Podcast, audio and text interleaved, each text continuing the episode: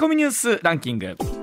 時事問題から芸能スポーツまで突っ込まずにはいられない注目ニュースを独自ランキングでご紹介します、はい。ランキングをご紹介する前にまずは北京オリンピックの主な結果をまとめてお伝えいたします、はい10日目の昨日はスピードスケート女子の500メートルで高木美帆がうん。1500メートルに続いて銀メダルを手にしました、はい。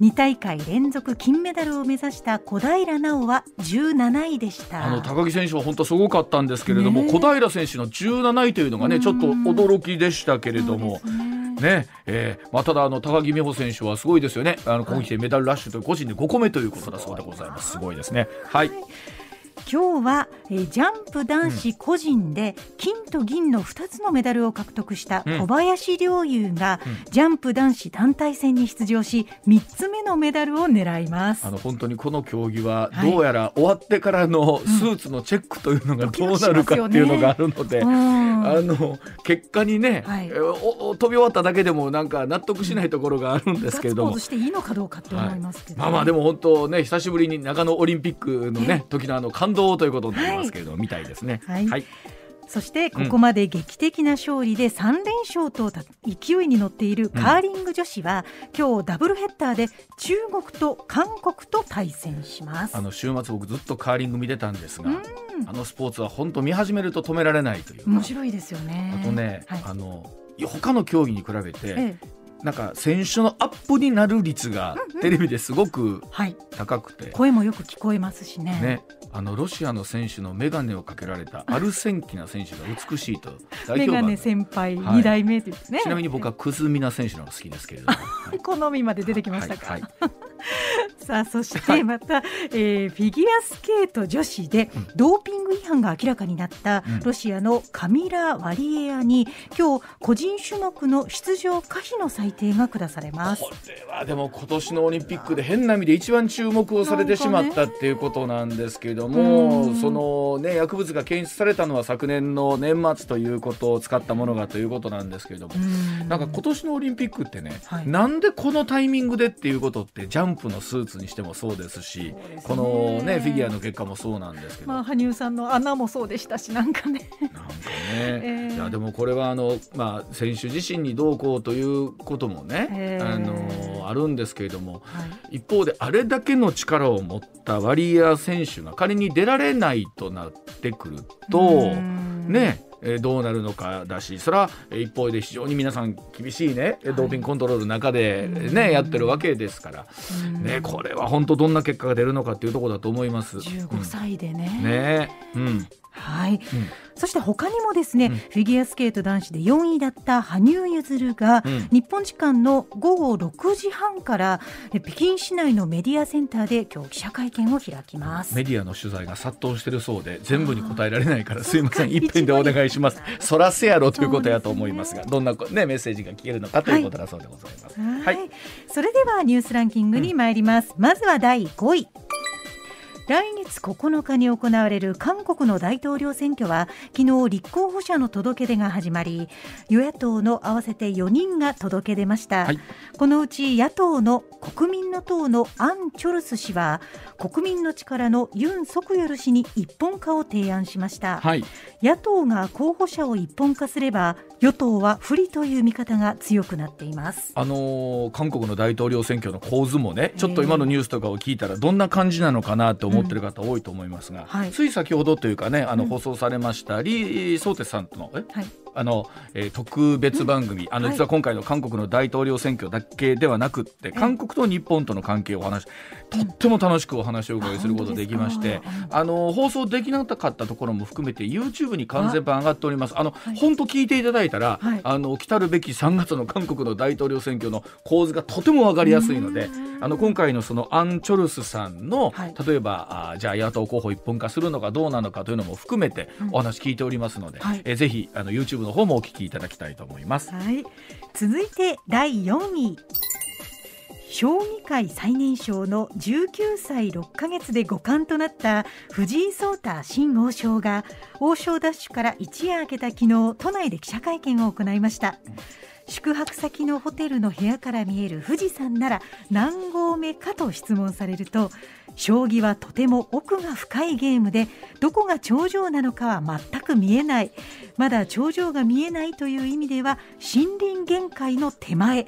上の方には行けていないですと表現しました。あの森林限界って何かなと思ったら、ええ。富士山のちょうど境目のところそこの辺りがですね、そこから上がなかなかもう木も生えないようはない。厳しい限界だ自然だそうなんですけど、はい。森林限界って19歳の時僕知りませんでした。ですよ。このはい。表現力がまたすごいね、はい続いて第3位。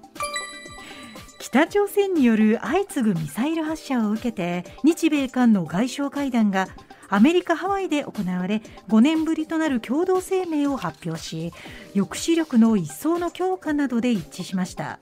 共同声明では日米韓3カ国の安全保障協力を推進すると表明したほか中国が軍事的圧力を強める台湾情勢に関し台湾環境の平和と安定の重要性を指摘しました。まあ、この後に出てくるウクライナの話も含めて、はい。本当に世界中がいろんなところで緊迫しているという感じだと思いますね。はい、そしてその続いて第2位です、うん。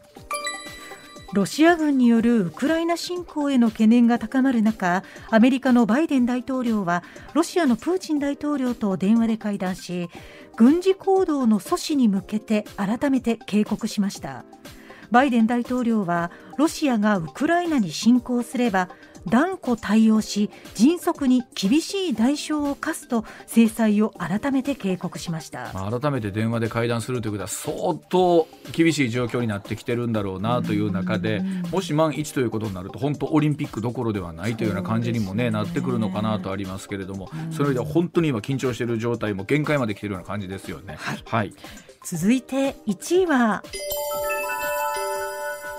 新型コロナウイルス対応のまん延防止等重点措置は東京など13の都県で今日から延長の期間に入りました。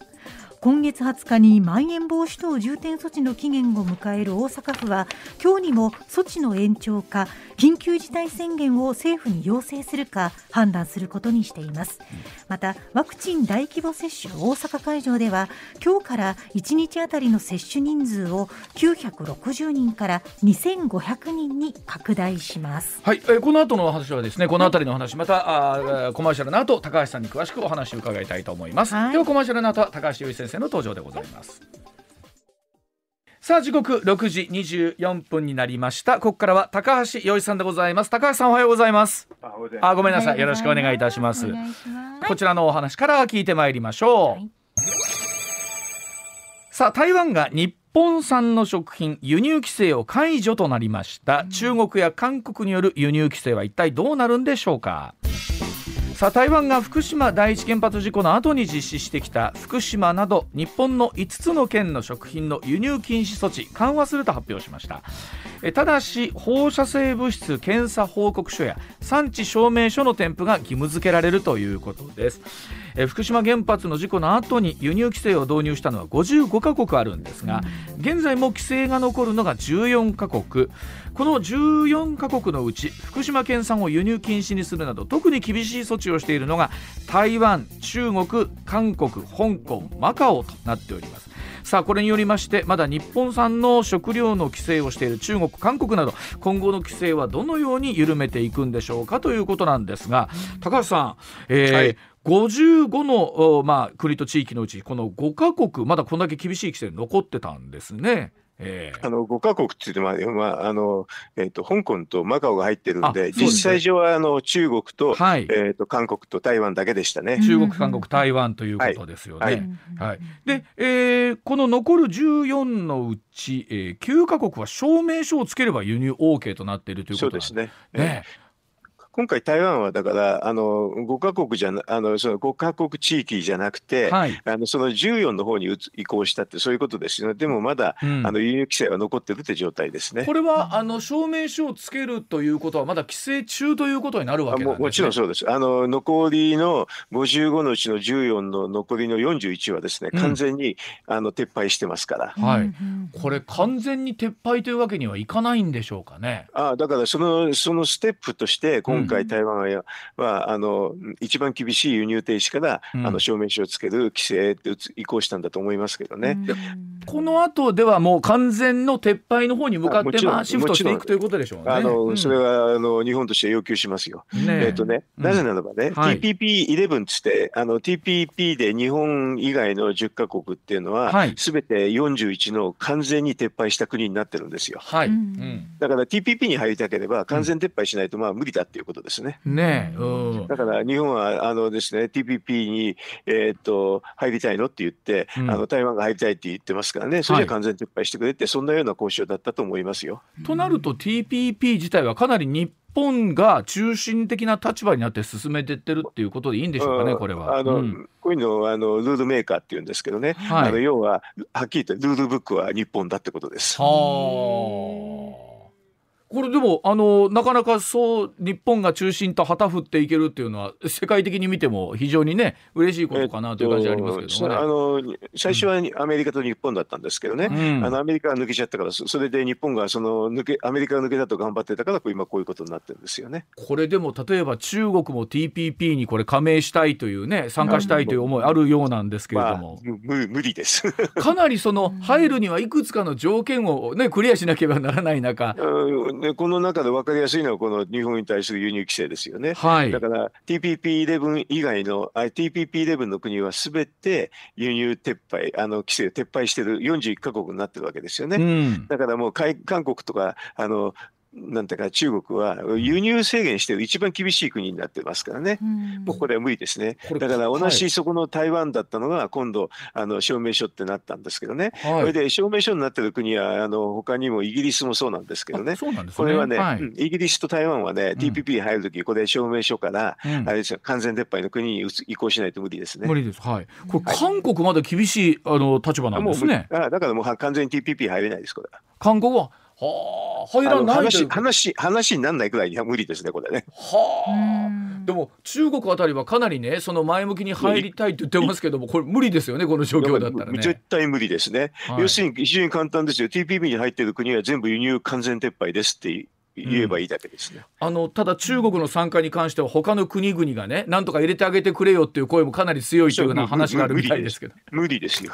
こんなんだって、すごくこんなに分かりやすい無理な基準なんか、あの、なんか、無理なことはないですよね。ねえだってこの TPP 他の国にして、俺たちは、あの、完全撤廃して、どうして中国はいいのって話になりますから。なりますよねうん。これでもどうなんでしょうそこは非常に毅然とした態度でですね、そこはもう無理ですとちゃんと言い切ることができるのかどうかっていうことなんですけれどもね。うん今、この話聞いて、あれ、分かりません？うん、ね 要するに、非常に簡単な話なんでね。うん、今度くらい言えなかったら話にならないでしょ？ねそれぐらい中国は輸入規制を撤廃するつもりもない。あそれだったらもうずっと TPP 入れないですって言ってね、今順番は、うん。えーっと、イギリス、はい。中国、台湾、韓国の順番の申請順なんですけどね。うん。うんあこういう状況続けば台湾を先にあの交渉しちゃったっていいくらいですね。うん。順番待ちみたいなのがあるんですね。これでもあのどうなんですかね。例えばこの,、あの福島県産はじめとするね産地証明などが義務付けられるということなんです、まあ今のところまだ、はい。あのつついてるそうなんですが。このこれはだからその,、うん。その後ね、うん。あの T 台湾に TPP 入りたいのって言ったらこれ早く撤廃しなさいって言えばいいだけですよ。ねまだこの5つのまあ国地域に関して言うとそれだけ抵抗あるってことなんですかね。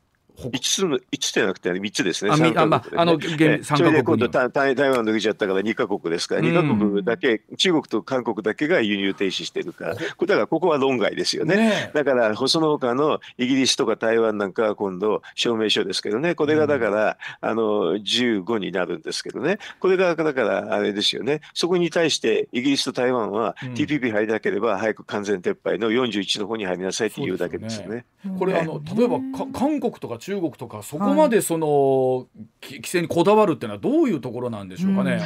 もうあの理理解不能ですよね、科学的な話、そうあのですよね。台湾もね、科学的な日本のあうん。の主張には納得したって言ってるくらいですからね。ねうんうんでもその中国韓国に関して言うとそこに対してはまだ納得してないということなんでしょうかね。納得しなくてもいいんじゃないですか、こんなの。ね要するに入あの入れないってだけですから。もう入れ入らないんだったら入らないでいいよってことなんですね。あんたらもそうれだけの話、うん、だからそれはもうあの日本がルールブックなんでね、はい自然と言え言えばいいいいだけです。わかりましたうん。はい。では続いてこちらでございます。はい。これもそうなんですね。政府はどうしてガソリン税を減税せずに補助金を出そうとするのかというところです。はい。萩生田経済産業担当大臣。10日の閣議後の会見で政府のガソリン価格の抑制策価格抑制策の効果が出てない給油所今週から現地調査をすると明らかにしました、えー、石油元売りへの補助金で、えー、卸値が抑制されたのに店頭価格に反映しない理由を聞く方針ということなんですけれども高橋さんこれ現地調査ってね、うん、実際どんなことをやるんですか、うん。うん、あだからこんなやり方になるから補助金はダメだと言われるんですよね。だってもう官僚主導の典型でしょ？要するに補助金あげるから言うこと聞けっていう話になるわけでね。だからこういうのだから私はねいろんなところでね、うん、あの言ってるんですけどね、はい、ここういうふうに補助金っていうのは、うん、あの官僚統制のあの手段になるからいかんっていうのがあの経済の理論なんでなんですよ。だからね、これも典型例をやってる分でね。だからだからあの、うん減税の方がいいでしょと減税の方は簡単でね、ね、誰でも見てわかるんでね、何円下げたってすぐわかるじゃないですか、はい、だから減税の方がいいんだっていうのでもう本当に典型的なあれですよダメなことを岸田政権やってくれますね。これですからまあ要は自分たちがコントロールしてるんだぜっていうことを言いたいということですよね。あの補助金ってこういうふうになるんですよ。うん。うん、だってあとポッポにあのね業者の入れたかどうか分かりにくいでしょ。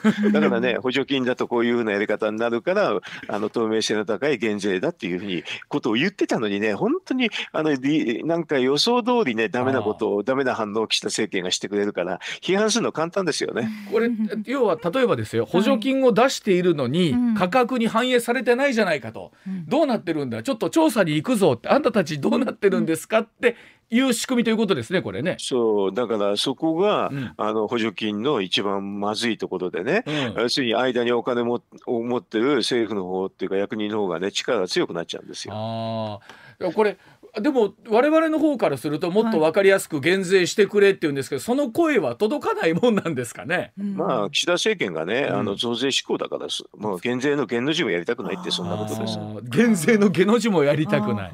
このトリガー条項なるものほらこのガソリンの時にいつも出てくるんですけど、はい、この25.1円というのはこれは減税されないんですか？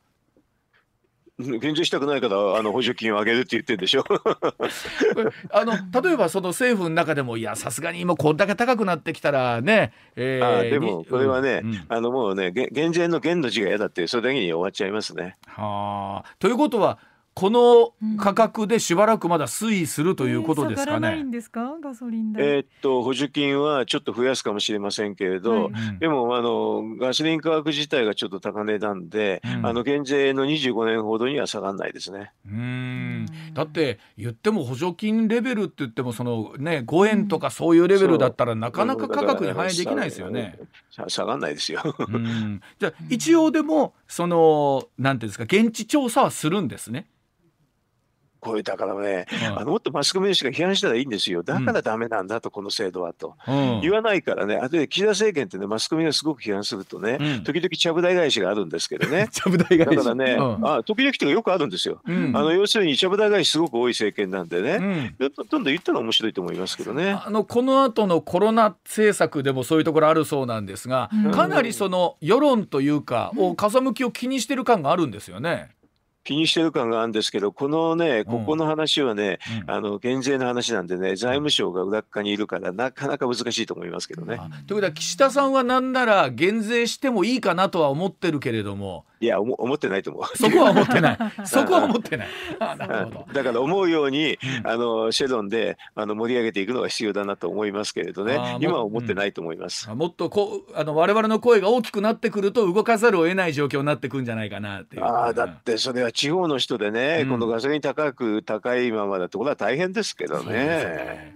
これやっぱりあのガソリンってねいつも例えばそれこそもう本当半分以上税金だなんてお話がよくありますけれども、やっぱり日本のこのガソリンってやっぱ高いんでしょうかね？えっとね、半分以上っていうのはちょっと言い過ぎなんで、ね、ど、うん、えっと160円のうち50円ぐらいですからね。円ぐらいか、うん、えっと3分の1ぐらいなんですけど、うん、それはね世界の標準化で見るとそんなにはあの比率としては高い方じゃないですけどね。どこの国も一緒ですこれは。ええ、あ結構じゃあガソリンってどこの国でも結構税金かかってるんですね。あ税金かかってますよ。どこの国もかかってますこれは。はあ、必要なことなんですね。必うん、あのもともと歴史的な経緯もあるんですけどね、あの車に税金かけるっていうのがあったからそれであうんのガソリン税はどこの国も結構高いんですけどね。はあ、でもこれそれこそウクライナ情勢含めて世界中がこの緊迫してるとね、うん。ますますもって下がる要素がないんですよね今ね。あのもっと大きい大きいのは短期的な話じゃなくて、うん。脱炭素化ってやってますからね、うん。あのそっちの影響が多くて LNG にすごくシフトしてるんで、うん。えあの LN LN あの天然ガスの方の値段が上がってるから、はい。石油の値段もあんまり下がら下がる要素はないですね。ねえ。となってくるともう下がるとなると本当にもう減税をお願いするしかないのかなっていうことになると思うんですけど。でねえ。でもどうですか？今の様子で見ていくとなんか短期的に見ても長期的に見てもうん目処が立たないような感じありますよね。め目処が立たないっていうか、いや岸田政権があの減税の減が嫌だっていうのにこだわってるってだけですね。わかりました。じゃあ我々の世論がこう盛り上がっていくと、うんえーはいそういうふうな形になってくるかもしれないと。ひょっとしたら、ひょっとしたら。ひょっとしたら あと、選挙も近づくと、ひょっとしたらと思いあますけーなるほどなるほど。今から夏にかけてはではいい時ですね。ど。そうです。いい時でです。全くいい時です。うんええあーこの後またちょっと深くお話をお聞きしますけど、はい岸田さんというのはその意味では非常に聞く耳がある方というふうに解釈すれいばいいのかやー聞。く耳があるっていうかね、あのさ聞かないから何でも届いてそんな感じですね。何？聞か聞かないから。うん、最初からきあの聞いてて時間かかるんですよすごく。ああなるほど。えーそれを聞きすぎる感じがあるわけなんですか？聞きすぎるっていうかもうもう全てに届届いです。はあのワクチンなんかので分かりますけどね本当に届いですね、この方は。とろい。あのあどうなんですか？おそらくね高橋さんもいろんな今までね歴代総理ご覧になってきたと思いますけど、うんやっぱもっと即断即決みたいなとこいるんですか？即断即決っていうかよ読みが悪いですね。読みが悪い、ええ。うん、だからあのワクチンなんかでねあの担当大臣変えちゃうでしょ、はいはいはい。変えちゃうとどういうことになるかっていうことを読めてないですね。はあ、うん。そこを読む前になんかこう目先のことで変えてってるみたいな感じなんでしょうね。そう。それうん。で失敗してるから、それでいろんな批判が出るからすごく後が、まあ、あの対応も届いっていう感じになりますね。はあ。うん。ということは内心の中で総理って改めて大変な仕事だなっていうのを今さら実感してらっしゃる感じなんでしょうか本ね。音を聞いてみたいね。わかりました。は、はいいではあーお知らせの後そうなんです。そのワクチン政策についてお話を高橋さんにお聞きしてまいります。上泉雄一のエーナー MBS ラジオがお送りしています。さあ時刻まもなく6時50分になります続いての高橋先生深掘り解説はこちらでございます新型コロナの新規感染者数はピークアウトしたんでしょうか？昨日13日全国で新型コロナウイルスの新規感染者7万7393人。先週の日曜日より1万人以上減っております。また東京都では1日の感染者が5日連続で前の週を下回っております。一方ワクチンの3回目の接種率2月10日時点で7.9%アメリカの疾病対策センターはワクチンの3回目の接種によって入院を防ぐ効果が90%に上昇するという分析結果も公表しています。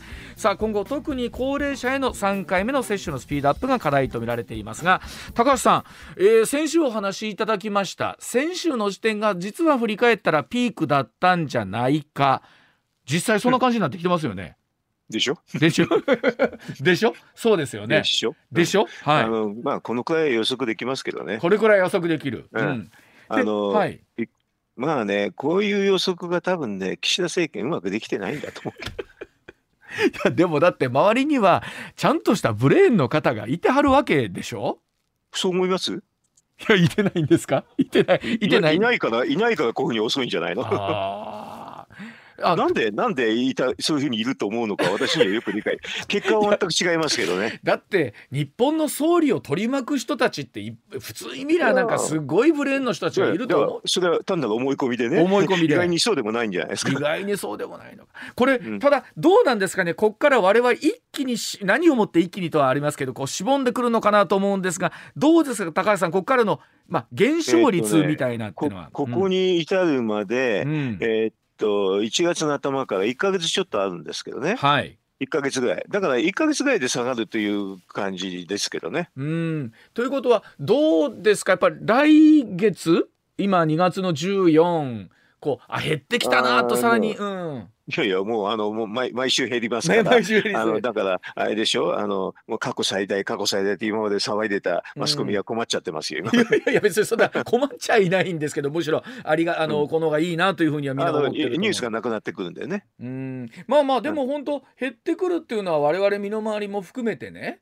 えーいはいろんなものが規制が楽になってくると思うんですけどさああのの、これも遅いね。あの、うんあの、規制の緩和は遅いですね。この、規制のまあ、緩和ねうんき、き、まあ、き岸田政権のき、あの、基本的な構造ですよ。何でも遅いってやなんつ。でもそ あのそれで言うと例えば3回目の接種についてね本当ここに来ておっしゃるように1日ようやく遅すぎですもん話にならないです。こういうのってね、うんあの要はねあの昨年の10月の人事閣僚人事の時に、はいもう失敗してるんですよ。もともとね高橋さんワクチン担当の大臣をと厚労大臣変えたのがっておっしゃってました。大 大失敗ですよ、ほんなの。うんか変えておまけに素人でしょ。それでね、大臣を変えると、その下の組織がみんな変わるんでね、うんあの菅政権の時にはね、厚労省に任せたらダメだっていうので、うん河野さんに権限を譲って、はいそれでさらに河野さんの下に、えー、と厚労省じゃなくて、地方自治体の人を集めたんですよ。はい、うん、それでうまくやったわけね。厚労省使わないっていうせんあの判断が一番良かったんだけど、うん今回また元に戻してますからね。これなんですか？やっぱり厚生労働省がやっぱり我々にやらしてくれっていうことを言うわけなんですか？言わないよ。勝手にあの大臣が変わった時にこそそっくり入れ替えたですね。これさっきのお話ですけど例えばじゃあ岸田さんに「いや総理ここは変えへん方がよろしいんちゃいますか?」とと周りには周りが言わなきゃダメです。これもしかやるじゃ時には。それを言うのって誰の役割になるんですかね？これ、うんえー、と普通はあの政務秘書官っていうのと、うんそれとあと副長官ぐらいが言いますよ。あーでその人らは今回言わなかったんですかね？うんだから私の観点から見るとかなり間抜けな人たちってなっちゃう。そこはもうあの総理が何というか総理ここは絶対変えちゃダメですともうもちろん言わなきゃダメです。あの要はあのさ最側近の人はね、うん。あの先にもう決まってるから、うん。閣僚人事の前にあの側側近になってるわけでしょ？その人が言わない言わなかった。あとでもね少なくとも本人でね、うん。もう分かんないのかなってレベルですけどね。そそこを変えたらあのまた一からなってまうでということをあの、うん。昔以前ね、えー、と舛添洋一さんが厚労大臣続けた時あるんですけどね、はいこれはもうあの新型インフルエンザで変えられなかったんですよ。うんうん。でそういう時あるんですよ。あの有事有事の時にはね、はい。あの担当大臣変えられないってことはあるんですけどね、そのうん有事っていう感覚がなかったんでしょうね。あー。あのそれでいてさっきも少しお話ありましたけど例えばその報道各紙特に新聞各紙の世論調査の内閣支持率っていうのは非常にまあデリケートに見てらっしゃる。みうんまあ、あのどの政権も内閣支持率支持率は見てますけどね。うん、でその状況によって政策っていうのがこう変わってくるっていうのがあるわけなんですか？その状況だけじゃないかもしれませんけどね。あのまあこ岸田さんとにかく感受性の問題とかね要するに先の読む力の問題だと思うんですけどねうん全くないですね。あのそうなってくるとなんかすごいあの我々不安になっちゃうんですけれども。うんあの不安になった方がいいと思いますよ。あの本当に本当に読む読む読む力ないと思いますよ。あのどうなんですかね？今から例えばあの1日100万回みたいなあようやく100万人というね。うん遅すぎますよ。うん だから要要はね、えっ、と尾身会長がね2月の5日ですよ3回目打ったっていうの。はい。あんなの12月ですできますからね。はあ、い医療関係者は12月に全部打ってますよね。うん打たなきゃいけないんですけど、全然打ってませんから。だからすごく遅くなってるんですよ。あのさっき、えー少しお話ありましたけどもちゃぶ台返しというお話がありましたけれども、えーうん結構、えーまたいろんなものを見てゼロから1からやり直すんだということも多いわけなんですか？多いでしょうけど、これはもう、だって本人が3回目、岸田さんが3回目打ってないらしいんですようんうね。んうんだってそれ報道ないでしょ、はいだからねそれ、そこではっきりと分かっちゃいますよ。こんなの、あのエッセンシャルワーカーって人は早く打つんですよ。はい、そうですよね。打打って打ってないってことは、それは自分が全く準備してなかったってことでしょ？うん、そそんなくらいのレベルの話ですねこれ。あの例えばそれこそ前の接種から何ヶ月以上経たなきゃいけない例えば8ヶ月経過しないと無理だみたいなことまであありましたよね。ま、全く嘘の話をね、うん信じちゃったわけですよねあの新しい厚労大臣が。うん、この辺りってでも例えばえー今後のことも含めてなんですけれども整理していくと岸田さんにはまずじゃあそういったものが言える人が必要ということになってくるんですかねさらに。あと自分自身がやっぱりね考えないとね、こういうのはね、うん。あの要はあのもものが言える必要だって言ったらその人が総理になればいいんでね。なるほど。あのいわば本人が、はい。あの人事なんでね、ん。一番上のトップですからね、じはい。人事がす仕事なんで、はい。ここを間違ってたら話にならないんで、うん。要するにちょっと先を読んでね、はい。人事をしなきゃいけないってだけなんですけどね、ど。そうするとはっきり言っても手遅れだから、非常に悲しいですよね、もうやることはないですよね、あんまりね。はい、あの今日大阪吉村さんが、えーまん延防止等重点措置から、まあ、例えば緊急事態へっていう可能性、まあ、これあるのかどうかということなんですけれども、えー、と高橋さんどういうふうにえーこれは見てらっしゃいます？あのね、今のね、うん。二類のままですとね、うん。地方の人がやることができ、なる、やることはほとんどできない、なないんですよ。うん。要するにいろいろ決められちゃってるんでね、そうすると、二類という前提のもとではい判断せざるを得ないから、すごく大変ですね、これね。やっぱりあの二類だともうかなりきあの制限がいろいろかかってくるわけですねやることに対してね。やらず、うん、緊急事態宣言をやらざるを得なくなるような状況にね、今なりつつありますよね。これでもどうですか？緊急事態宣言が出て全全然効かないです、はっきり言えば。そうですよねあんまりはい状況変わんないですもんね。変わらないだからわ私の予測なんか実はね、緊急事態宣言してるしてる国としてない国で全く同じようにあの予測してるだけなんですよ。だからこんなまん延防止なんて全然実は効かないってことはもうわ私の予測が当たってるってことだけでね、うん。ほとんど証明できちゃってるんですけどね。となってくると吉村さんもこれ緊急事態まではまあいかないのか。で、まん延防止の可能性もありますけどね。うん。ただでもいろんな、あのー二類っていうことでし縛られてますからね、うん。吉村さんも苦しい判断になるでしょうね。これでも2類5類っていう話はもうずっと出てますけれどももう今更もって遅いわけなんですよね。今の状況でなってもね。ワクチンも全部コロナについては全部遅いですもん。うんなんかその一手ずつ遅れてるのがここつけに来てるのかなっていう話はねい一定どころじゃないですよね。最初の初手が間違ってるって初手から間違ってるから。うんじ人事ねという意味でね。ええでもまあどうですか？その感染者の数ってことでいうともう来週またこの時間お話伺う頃にはまた高橋さん減りましたまあねっていう。どんどんどんどんどんどん減ってますよ。今でも減ってますけどね。ねえだからもうあの、うんそうん。そこはだから関係ないんですよ、うん。あのなんかの措置と、うん。あの全く措置とは関係なくてウイルスの自然自然の消滅。うんうんあそうです。これはね変異するたびにコピーしていくんですけど、うん。変異がコピーがまちコピー間違いがだ変に変異になるんですけどね、うん。そのコピー間違いが連続していくと実はあの死滅していくってそういうことなんですよ。だから何かの策がうまくいって減ってるんじゃなくって自然の設備のままだったという。だっ。て他の国見てみんな似たり寄ったりですがもう規制してもしなくても似たり寄ったりの動きですよ。はい、えーでは時報の後を最後に整理してお伝えをしてまいります、石井です。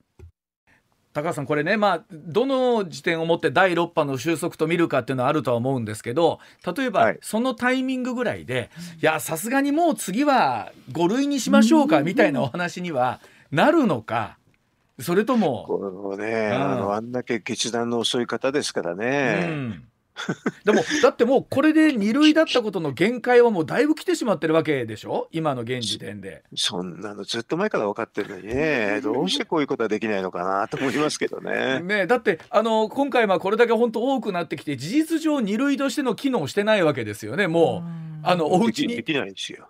ね、うんだったとしたら仕組みの方を変えていかないといろんな人が今回困ったわけですよね。そういう合理的な判断ができれば、もう一度先を読める話なんですけどね。先の読めない人っているじゃないですか。そそれそれでもこの状況を見てれば、ね次の波までにはでももう先を見てほしい人ってとことん滞いですよね。これあの総理がやっぱり言わないとそこは変わらないわけなんですか？それはそうでしょう。あやっぱりそうなんですね。わかりました。えーでは来週また、えー高橋さんにどうなっているのかという予測も含めて お話を伺えればと思います。はい今週もどうもありがとうございました。はい、どうもありがとうございました。はい、どうも。